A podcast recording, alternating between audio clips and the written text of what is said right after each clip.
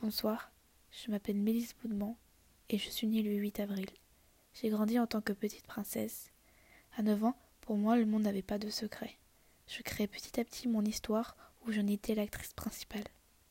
L'aventure était plus ou moins dangereuse, jusqu'à m'en perdre de ma propre histoire.